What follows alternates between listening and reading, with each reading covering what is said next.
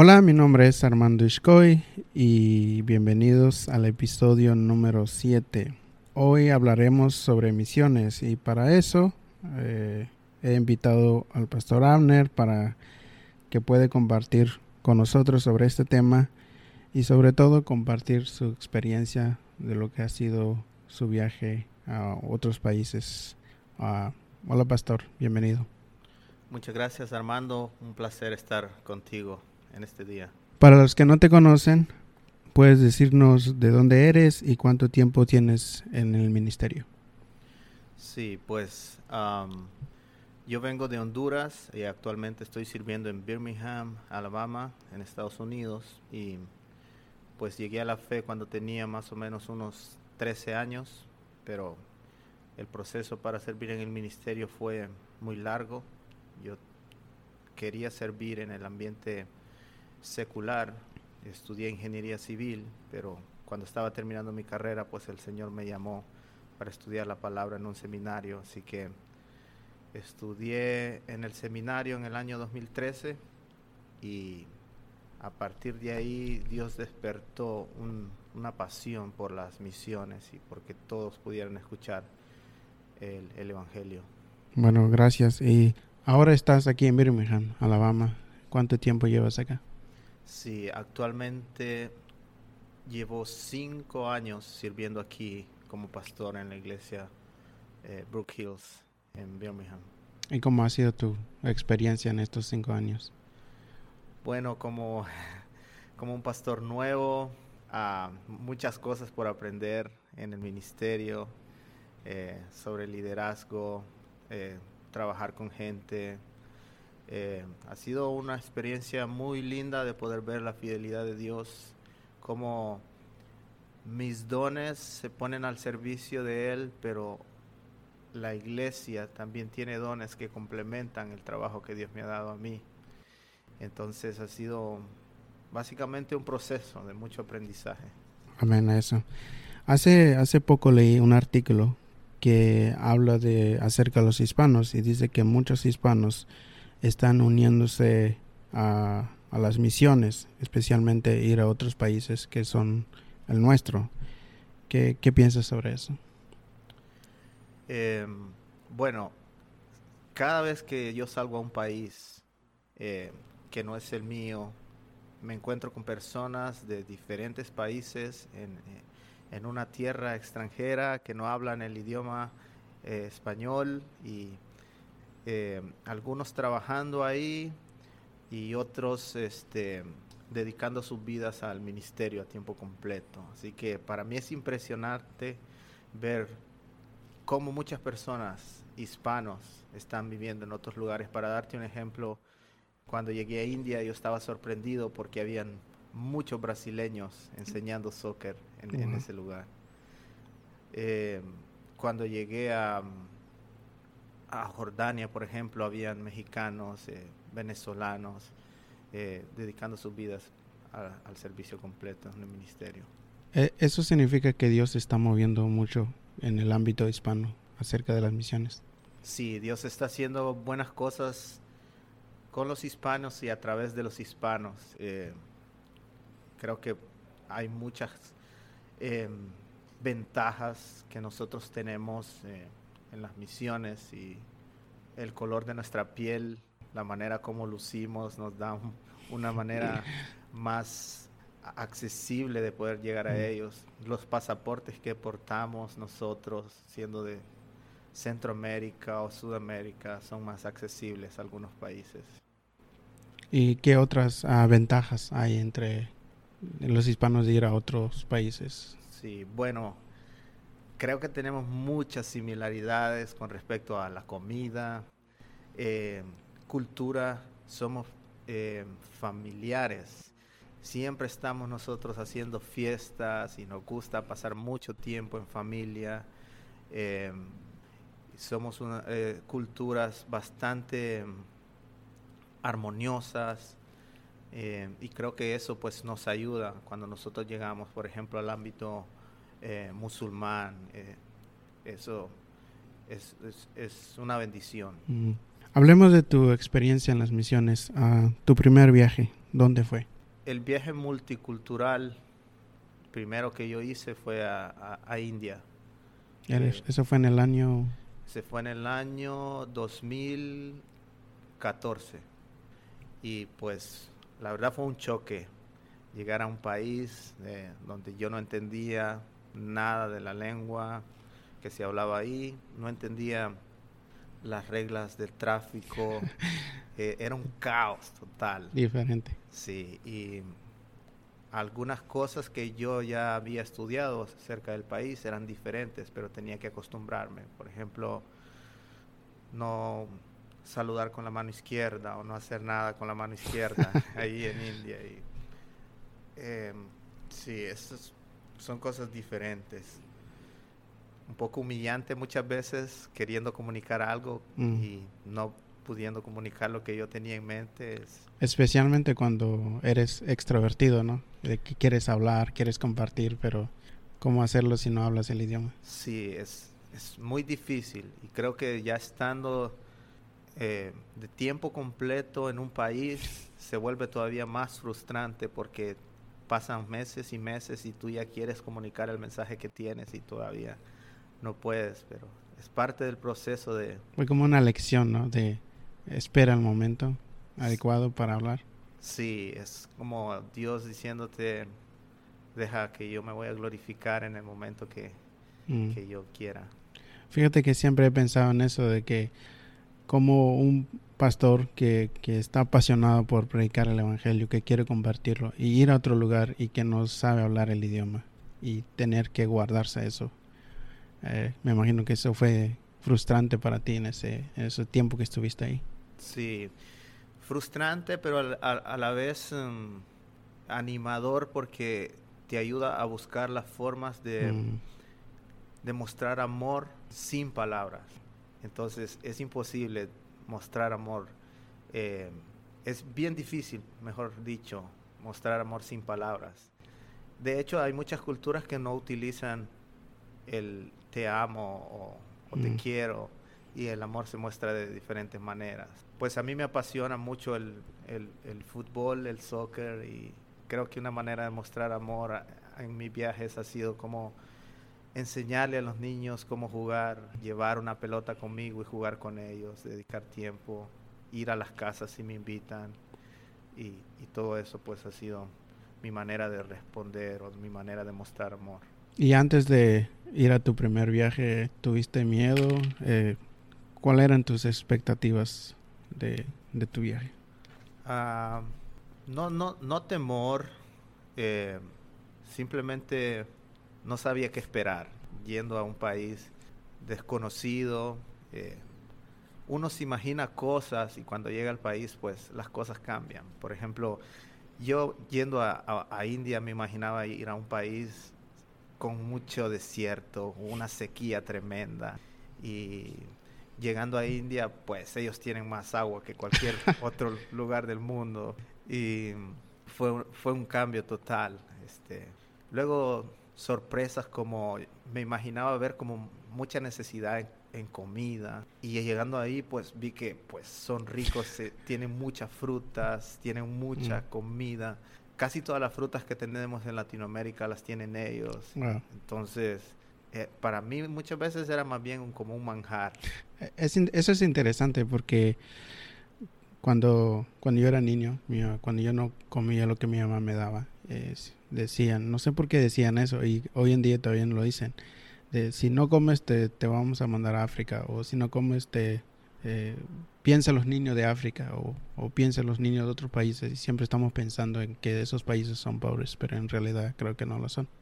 Sí, pues sí hay países donde ellos no producen nada y, y todo es pues eh, importado, ¿verdad? Y eso vuelve las cosas bastante caras. Entonces, muchos países de Medio Oriente no producen su propia comida, pero... Eh, la India es la India un poco diferente. Sí, es diferente. Sabemos que en cada país hay, hay necesidad espiritual, es decir, la gente necesita a Cristo. Aparte del, de la necesidad espiritual que, que, que viste en India, que estoy seguro como aquí en América, eh, ¿cuál otras necesidades viste aparte de eso? Pues como en todo país creo que, que hay riqueza y pobreza. Y lo que pude ver en India es que, a diferencia de otros países, es que muchas veces tú tienes los barrios ricos aislados de los barrios pobres. Y en India todo está mezclado. Como ves un mercado todo sucio con aquel montón de gente y ves pasar por ahí un Lamborghini. Entonces, eh, sí, hay mucha necesidad eh, económica o necesidad de progreso en las mentes de las personas. Muchas veces si pues si naces, por ejemplo, haciendo un oficio, si naces barrendero, en tu mente está que siempre vas a ser barrendero. Si naces arreglando zapatos, siempre vas a estar arreglando zapatos. Y no es que eso es malo, pero no te lleva a buscar algo mejor en la vida. Entonces, eso, es algo que pasa en la cultura. ¿Has ido en otros países aparte de la, de la India?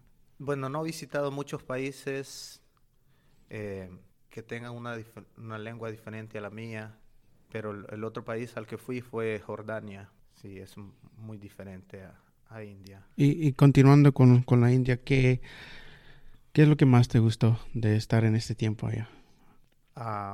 es difícil describir eso porque cuando yo salí de India, yo salí prácticamente corriendo. Estaba cansado, estuve tres meses. Oh, fue mucho tiempo. Sí, em, e, es bien exhaustivo el tiempo ahí porque nunca descansa tu mente, siempre hay bulla, siempre em, los carros con, eh, con el sonido y todo. Solo hay unas como tres horas de descanso en la noche. Pero una de las cosas que me sorprendió fue ver gente sirviendo en esos lugares difíciles con tanto amor y en una cultura donde pocas veces son agradecidos. Ellos, tú haces cosas muchas veces por ellos y no dicen gracias o qué bien que hiciste esto por mí. Y ver esta gente cómo los servía y cómo eh, trabajaba para que ellos pudieran llegar a tener el, el mensaje de salvación fue una de mis cosas favoritas en el viaje.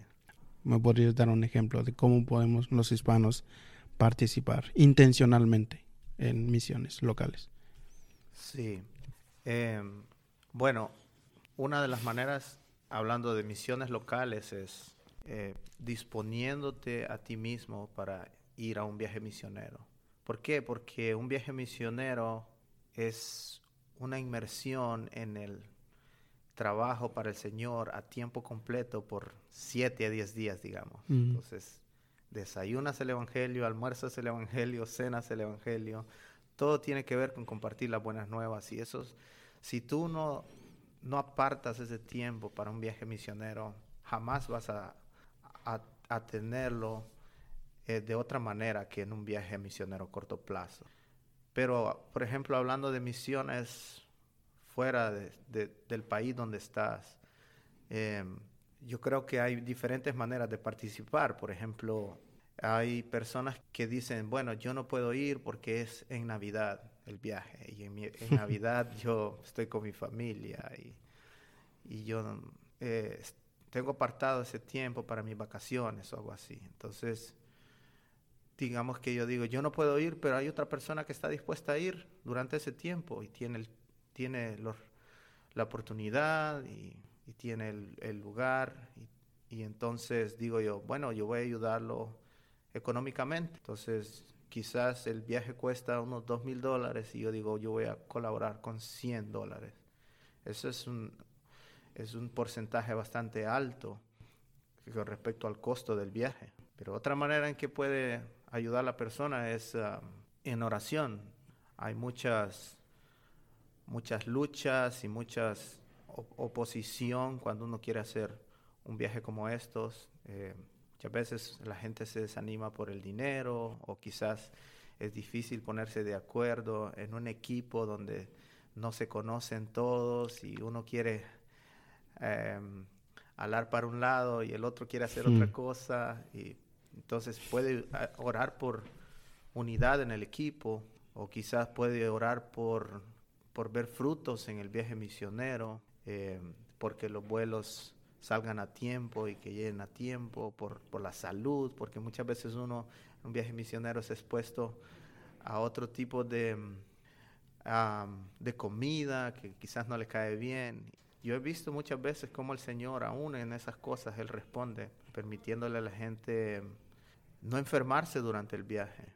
Y, y pues hay muchas cosas por las cuales se puede orar para que el Señor libre al equipo de tentación, que libre a los misioneros de tentación, que traiga unidad en el campo donde están trabajando. Entonces sí hay maneras de poder participar sin necesidad de ir.